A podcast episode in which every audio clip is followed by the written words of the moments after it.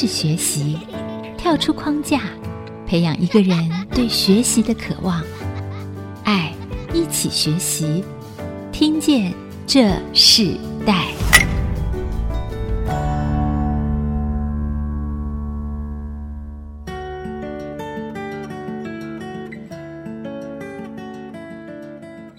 这里是 IC 之音竹科广播 FM 九七点五。我是主持人郭兰玉，你现在所收听的节目是《听见这世代》。我们今天在《听见这世代》的节目里头，我们跟大家分享的世代学习关键字，我们谈到节能新趋势，从空调产业来进入智能化的这样的一个趋势里头来看空调产业这个行业，他们所经营的事业，所他们所做的经济市场上面他们的价值哦。那我们今天特别邀请基星空调的董事长朱宏明来到我们的现场，跟听众朋友一起来。分享透过空调产业的智能化，还有环保意识的抬头，来了解这个产业的专业和时代交替的学习之路啊！我们先请朱宏明董事长跟我们的听众朋友问声好。诶，各位听众，大家好。刚刚私下先问过他，他二十岁就开始进入空调产业，然后从学徒开始做起。他本身自己是念职校，对不对？所以，我们先请这个朱董事长跟我们来谈一下哈、进入这个空调产业创业，你当初为什么选择这个行业？你自己选择学习这个，然后到你创业这个过程，可不可以谈谈一路的整个主要的关键是什么？嗯，其实一开始学进入这个产业，一开始是因为学校的关系啊。技职的东西其实相对性也是要有有兴趣的，那有兴趣之后，你才会比较深入去了解这个东西嘛。创业的部分是因为父亲本身也是一个中小企业的老板，那从小也鼓励我们说把技术学好，然后自己出门自己可以开间只属于自己的公司这样子。爸爸退休之后，厂房留下来给我，那我就开启了我自己创业的道路这样。所以你当学徒的过程中有多长的时间？当学徒。我高职毕业进台中职信局一年，然后在台中当学徒，大约做了八年。哇！哎，八年之后回到竹北，又做的管理工程师，也大概八年，然后才。在三十出头岁的时候才开一间公司，这样子。对，二十岁嘛，嗯、你说你二十岁开始做学徒，从学校毕业以后，你就进入到两个不一样的公司去学习。对，那这个做学徒的过程中，让你觉得学习到最多的事情，觉得最大的收获是什么？其实我觉得除了学习技术之外，像我们在跑工地的，都会遇到一些形形色色的人呢、啊。那我是觉得，除了技本职学能以外，我觉得做人的。处事的方面也学很多了。本职学能和做人处事，你觉得最困难的 这两个比较的话，你觉得哪一个比较困难？当然是做人做最困难了，因为我们在做工地工程的时候，那种东西都是随时会有变化的。那因为每个工种每个工种都要去衔接啊，你要去做中间的桥梁啊。有的人个性比较硬，有的人就觉得你看不起你年轻小伙子，那这中间你要去跟他伸伸缩缩，这个部分就。比较要有一点小美感的哦，嘿嘿嘿，这种行业是不是这种技术，它的学徒制几乎是入到这个门槛很重要的关键，就是在这个空调产业这种，你知道空调就有跟呃冷冻有关系，也跟水路水管路线有关系，跟各种机电有关系嘛。你做了十六年这样子的一个学习的过程，就很好奇说，哎，这个行业它是不是都一定要从跟着一个师傅来学，然后才能够真正学到那个技术的专精？这个技术的部分，可能是因为我们是职校出身的，所以在我们初入职场的时候，一些工具啦、一些名称，我们相对性比较熟悉啊。那你如果是不是本科系到进入这个职场，当然一开始一定是要有一个所谓的师傅带你去认识这个工地的是什么属性啊，什么工具是做什么的啊，这都是有一个相对性的过程的，跟我们学开车一样，一定要有个教练教你怎么打档、按离合器。哎，相对一直一直是这样子的。做学徒的过程中，里头有没有特别觉得难忘的经验？比较委屈的是说，你当学徒的时候，你可能就会被人家当小弟使唤了。可是我觉得这也是必经过程啊。曾经被师傅甩过巴掌，哎，然后也曾经被师傅丢过工具，哎，可是现在这个时代比较不会有了。是你那时候被甩巴掌的时候，你当下第一个想法是什么？哦，那个时候才二十岁，我自己去台中就觉得很委屈啊。会想放弃吗？放弃哦，你既然有兴趣，也是没有没有要放弃这个念头了。是，哇，也是这样就过来了哈。对啊，对啊。然后后来在这个十六年的别人的公司里头学习，甚至你说你学习了很多啊、做人做事的方式啊，所以你在十六年之后开始创业嘛。你因为父亲留下了一个一百多平的工厂，当初虽然你走的路线跟你的父亲是不一样的，可是那仍然是一个创业的基地哦。自己在创业过程中里头，一开始的创业，你觉得最困难的是什么？最大的挑战是什么？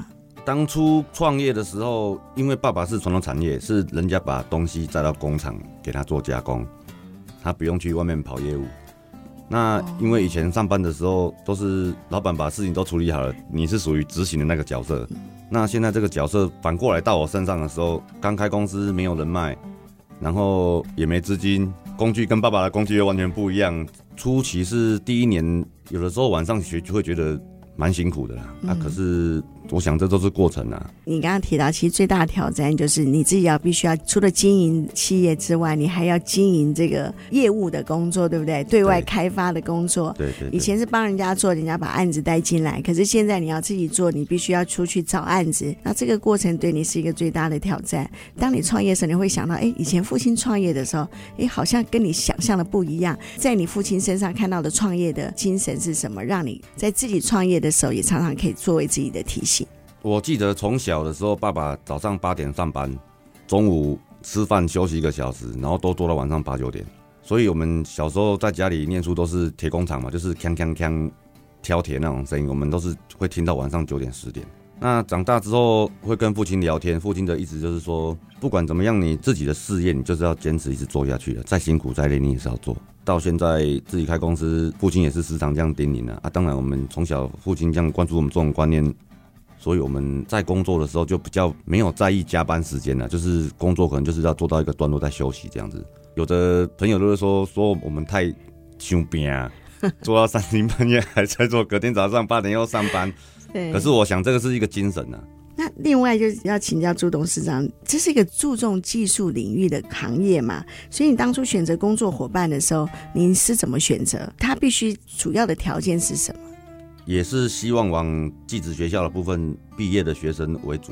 像公司现在有一个勤益科大的建教合作生这种的学员的话，我我们会优先考量。因为像我刚刚讲的，他从学校一毕业之后，他对一些工具及一些专业的术语上他们会比较熟悉，那相对性他们上手就会比较快。其实念职校的人，或是念技术学校的人，他们本身对这样子的未来走的路其实是比较清楚的。可是我们也看到，其实世代不同的差异哦，更年轻的这些人力需求里头，他们所看重的和过去你的看重的价值会不一样。所以你自己有没有觉得说，这个行业里头，你们最看重这个人才里头最重要的态度是什么？做事的积极度了。我觉得他技术好不好是另外一回事，但是他学习的态度很重要。嗯。你就算学了五年还是学了十年，你学不起来，但是你工作态度是正面是好的，我觉得这种人就是也是可取之才了。更年轻的人进入到你这个行业，会不会比较难教呢？诶、欸，会会哈，因为我觉得现在的年轻人可能八字头或九字头开始，可能因为现在少子化的关系，可能爸爸妈妈相对性照顾比较多，不像说我们以前。爸爸妈妈忙忙着工作赚钱，然后我们就放牛吃草。现在的小朋友妈妈可能过于呵护啊。我也曾经说过，是妈妈打电话来说要帮儿子面试的。哦，对，那相对性的这种小朋友在职场上会比较吃亏的，就是他的抗压性，或者是说他会觉得有妈妈还是有家人重要靠山。嗯。啊，我们也不能说这个时代的年轻人就是这样子，好的也是有了。可是我们现在经常看到的，其实比例是没有像我们以前这么高啊。呀所以老师傅很重要啊，在你们这行业，他应该老师傅他们工作的态度又不一样。可是培养一个人才，就像其实这个社会，你当初二十岁毕业，十六年的这个学徒的工作经验、学习的工作经验，换得你自己后来创业开始，这条路是很长的。可是如何在这个产业中可以留住人才？也在这个产业中进入到一个更新的竞争力。我们的下一段部分，我们继续要邀请吉星工程行的这个朱鸿明朱董事长来给我们分享他在这个创业的过程里头，他所面对的一切的问题。我们稍后回来。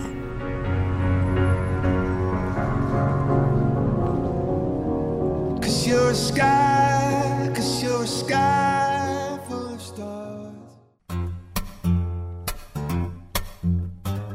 欢迎回到《听见这世代》，我是主持人郭兰玉。我们今天在世代学习关键字跟大家分享的是节能新趋势哦，进入到一个产业叫做空调产业哦。因为我们知道空调产业现在已经进入到智能化的时代，那我们也特别在这个产业里头，我们特别邀请到来宾是奇星工程行的朱宏明董事长来跟我们分享。我们在这一段部分，我们想请朱董事长跟我们分享一下，你知道市场的转变是很快速的。我看到空调产业其实起起伏伏很大哦。居家的产品或是产业中用的电力产品，其实他们的变化也很大。在这个空调产业，你觉得最核心的竞争力是什么？如果说以公司的角度来讲的话，当然是施工品质跟售后服务了。但是你如果说是以整个空调业界来讲的话，还是人才的培训比较重要。因为没有这些人，你的这个产业的产值就不会出来。所以人才的培训，从学校应该也要从社会做中学嘛。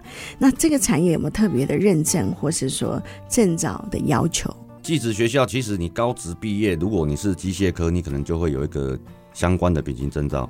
冷冻空调科在高职毕业的时候，学校就会辅导你考丙级冷冻空调装修。在专科或大学，你可以去考乙等冷冻空调装修。空调的证照基本上就甲乙丙三种，那在承装业的部分就分特甲、甲、乙、丙四种。刚刚前面讲的是属于个人证照，那特甲那四种证照是属于公司行号要承包工程的身份证呢。一般大家在讲到空调的时候，可能会觉得是冷气而已。那其实空调的部分它是属于环境控制，在产业来讲属于环境控制，温度、湿度，然后洁净度。那当然，现在因为空气品质还有一些 PM 二点五的部分，等于是说我们在做一个空气的调整啊。新竹地区可能比较多就是无尘室啊，那无尘室的部分，那你就要精准的控制它的温度在正负几度，湿度在正负几度。这个又牵扯到你的，当你的湿度太干的时候，你会产生静电。那你产生静电的时候，你又会跟机电那里又要做连接，静电会导致它的 IC 产品会有瑕疵之类的问题。你如果说以无尘室来讲，因为涵盖的范围比较广，那简单的说，就是我们要控制它的温度、湿度及导电度。那以家庭来讲的话，家庭来讲，现在就比较普遍的，就是家用分离式冷气啊，或者是家用的五吨的中央空调。那现在。家庭用中央空调的部分是比较少的，就慢慢的都开始走向变频节能这个部分了。变频节能嘛，对对对。那你提到一个很大的重点，就是说，其实我们看到现在的整个空调产品啊，他们已经从过去实用性到现在强调健康啦、环保啦，包含工业用的冷媒呀，这些都已经开始有不同的制定啊，开始不同的规格的要求，是否也影响到你们这个行业里头所有的一个转变，甚至在技术上的转变或经营事项的转变？因为现在因为环保意识抬头，以前我们的冷媒是属于会破坏臭氧层的冷媒，大约是近五到十年，国家政策改变，要将那些冷媒更换成环保冷媒，对环境比较少伤害。一开始是 R 四一零 A，那现在可能比较知名的厂牌变成 R 三二。R 三二的部分，因为可能大家之前有看过新闻，就是冷气机爆炸，不用说因为爆炸，大家对这个冷媒产生恐惧感还是什么？这个其实是有关系到施工人员的一些注意事项啊，这个东西不是这么容易爆，但是在某种条件下它是有危险的，但是这个危险度并不会是，并不是你每天会发生的事情，那也是时时刻刻要叮咛一下工程师的。嗯，董事长的意思是说，过去的冷媒比较不会爆炸，现在的冷媒，因为冷媒是属于一种混合性的东西，R 三二的部分以往的量会加比较多，它在一定的压力、一定的温度下，它是会有爆炸的危险。可是这个温度跟压力，其实一般家庭是不会有，不会出现这种条件的。嗯，对，是，但是确实我们在新闻上有看到这样的事件啊。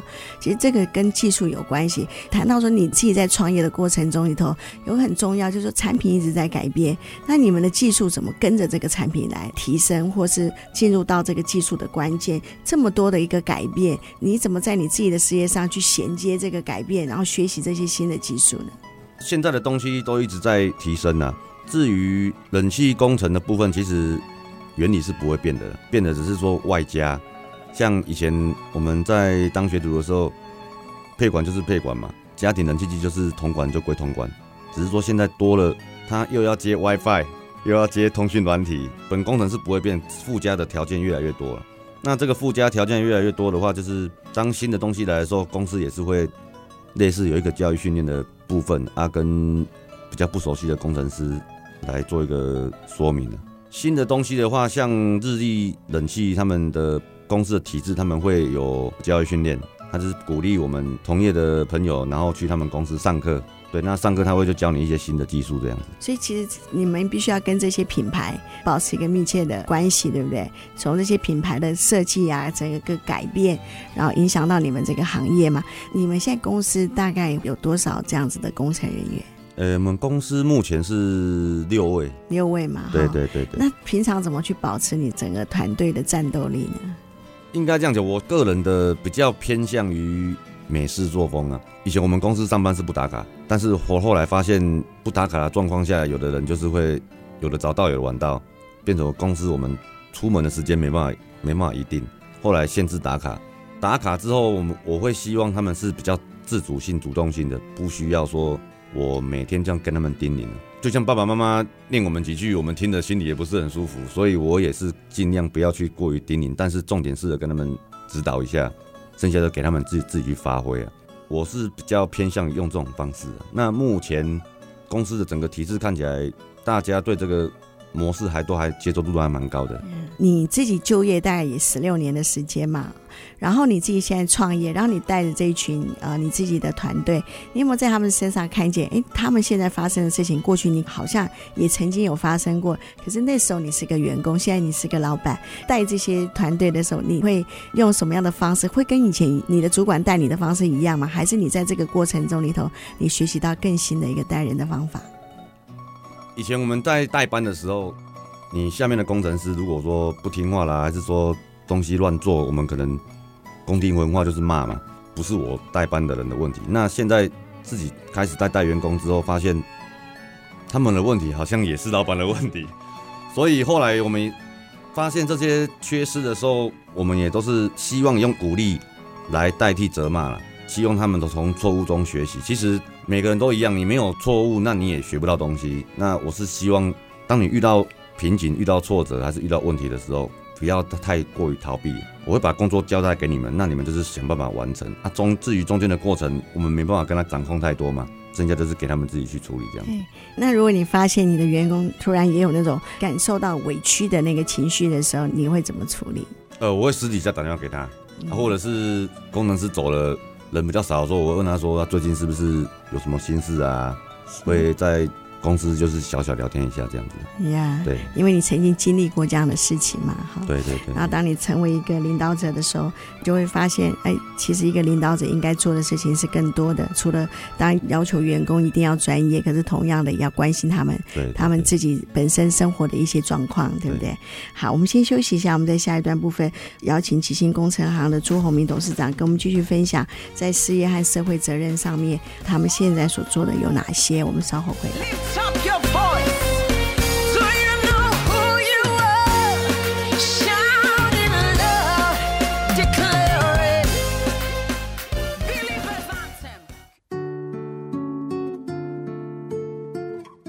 迎回到《听见这世代》，我是主持人郭兰玉。今天在《听见这世代》节目里头，我们邀请到来宾是吉星空调的朱鸿明董事长，来跟我们分享在节能新趋势里头，我们来看见空调产业进入智能化的这个时代，同样的也了解这个产业的学习之路。在这一段部分，我们特别请这个朱鸿明董事长跟我们分享一下事业和社会责任哦。整个空调产业它未来的趋势是越来越智能化，也越来越先进。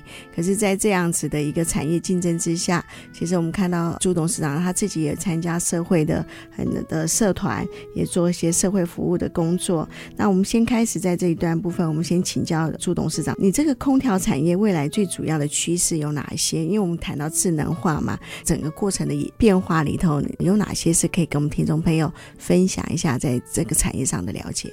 以前在空调工程的部分。传统的空调工程可能就是比较一些机械控制的模式，比如像开电灯，你只要按个按键灯就会亮，那按个按键灯就会关。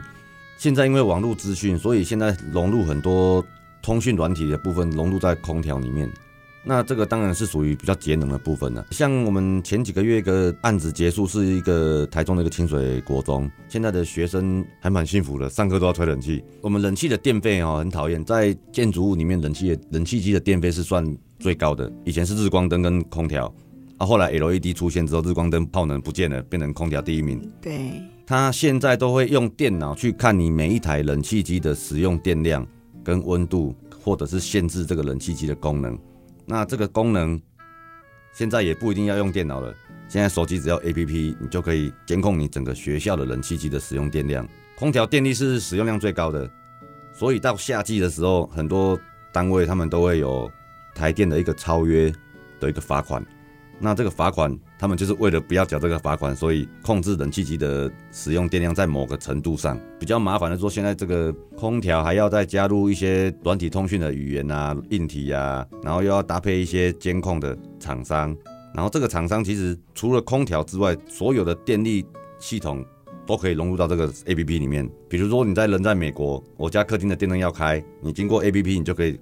控制你家所有的电器产品，这个 APP 可以看到你这个月电费使用多少度，那这个多少度就可以算出说你这个月可以大概多少钱。几年之后，你就会有一个大数据，你就会知道说啊，那我前面十年我的电费都花在哪里？当然这是需要时间去累积这个数据啊。现在好像新竹市的中小学好像也在做这一块，这个节能的部分我觉得很重要，因为现在能源紧缩嘛。对对。所以那我们空调又是最被盯最紧的那个产业，但是监控设备的。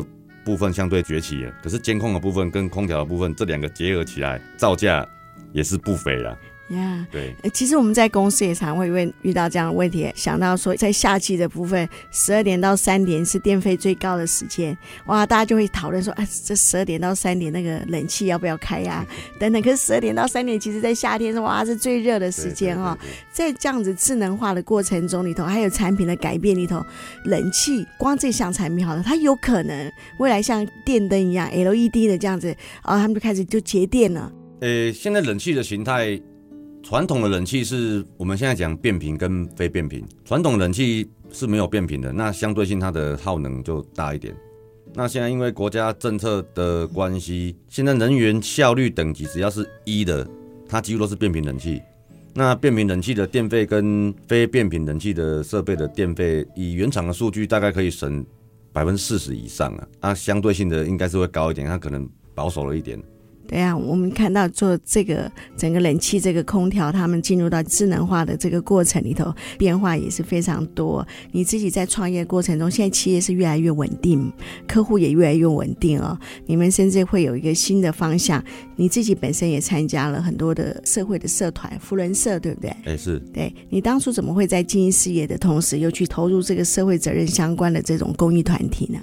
其实当初加入这个福伦社的时候，是我一个阿姨介绍的。当初就直接帮我缴了会费，缴了报名费，然后直接跟我说：“你要给我多少钱？给我多少钱？我帮你报名的这个团体。”一开始参加团体是懵懵懂懂啊，刚开创公司也是需要一点人脉，那就想说：“好吧，那就参加看看，交朋友嘛。”也不是说以生意的利益为前提去参加的啦。那后来我们参加了这个网络扶人社之后，我今年是做社长。以往我们的扶人社都会有一个轮值性的服务社会服务活动。明年的二月，我们要在竹南举办一个全民健康检查，跟大千医院、跟卫生所、跟政工所啊一起。鼓励民众参加健康检查这个活动。那如果你自己做的话，你自己觉得这个社会最需要的一个，当企业投入进去的话，以你自己的产业，你觉得可以给这个社会最大的资源是什么？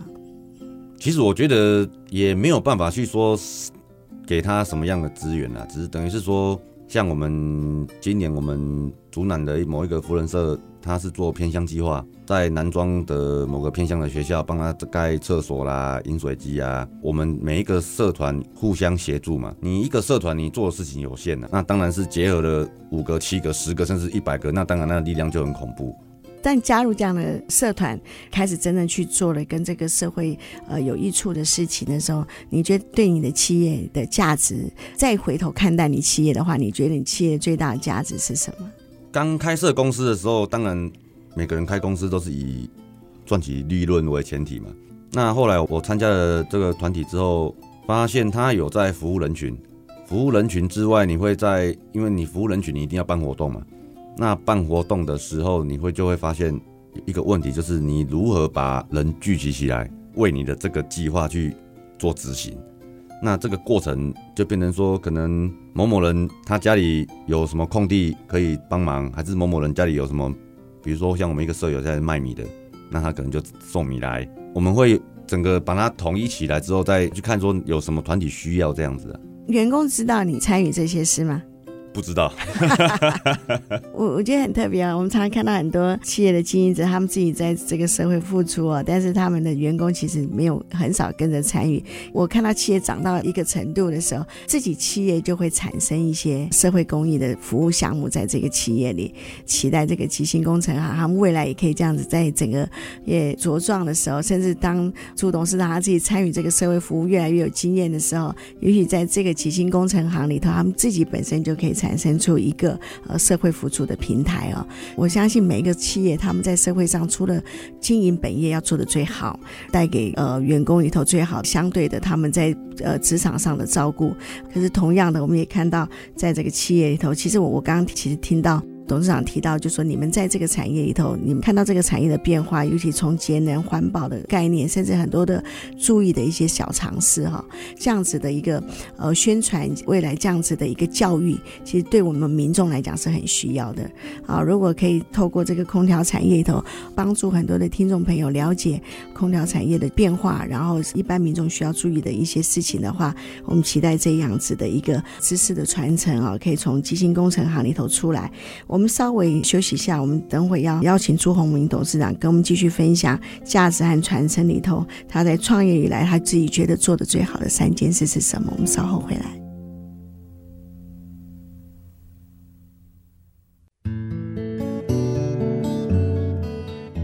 欢迎回到《听见这时代》，我是主持人郭兰玉。今天在《听见这时代》节目里头，我们邀请到了现场来宾是吉星空调的朱宏明董事长，来到我们节目跟我们分享从空调产业来看到这个产业的智能化，还有节能的新趋势哦。当然最重要的是他自己个人创业的这个过程和学习的经验。最后的一段，我们要请朱宏明董事长跟我们分享，你工作的时间很长，花了将近二十年的时间投入到别人的职场，自己创业四年的时间。可是你自己的父亲也是创业者。那在这个过程中，你创业到现在，你自己觉得最美好的事情有哪些？其实我是家中的独子，我两个姐姐很会念书，一个台大，一个东吴。以前就是最不爱念书的那一个。那后来开了公司之后，突然觉得好像家里的责任都在变在我身上，因为你毕竟两个姐姐都出外了嘛。那创业之后，我觉得当然创业之后收入变好了，相对的我对家里的责任。也越多，但是也是因为创业收入变好了，我可以继续为家里来做付出了。这是我自己觉得从小到大唯一做对的一件事情。这样子就让我想到你的父亲啊，你你的父亲自己也是创业的经营者嘛。对。那在你创业过程中，你你自己常常会想起他对你所说的话里头，你觉得最对你最受用的有哪些事情？最受用，其实我跟我父亲算。算像兄弟这样子的，爸爸也是只叮咛说做事爱行正大，卖去行偏门啊，叮咛这个这样子而已。其他的应该是说我跟爸爸很像啊，就是放手给小朋友，还是放手给工程师去做，按主事者不要管太多事情，反而让让人家绑手绑脚。那所以父亲对我也是只有鼓励的。父亲那他们那种早期看不现在读册一种一种古早人啊老爷人。其实感受得出来，他们的心地是善良的，是鼓励的。可是他们言语上就是比较不会表达。那你自己觉得父亲跟客户之间的关系，和你自己创业跟客户之间的关系里头，这两代之间有什么不一样？父亲的角色可能就是他们传统产业是客人会来家里找他，久了久了，我父亲变成是被动式的。那我的行业是属于我要比较主动的，所以你说客人之间到最后可能。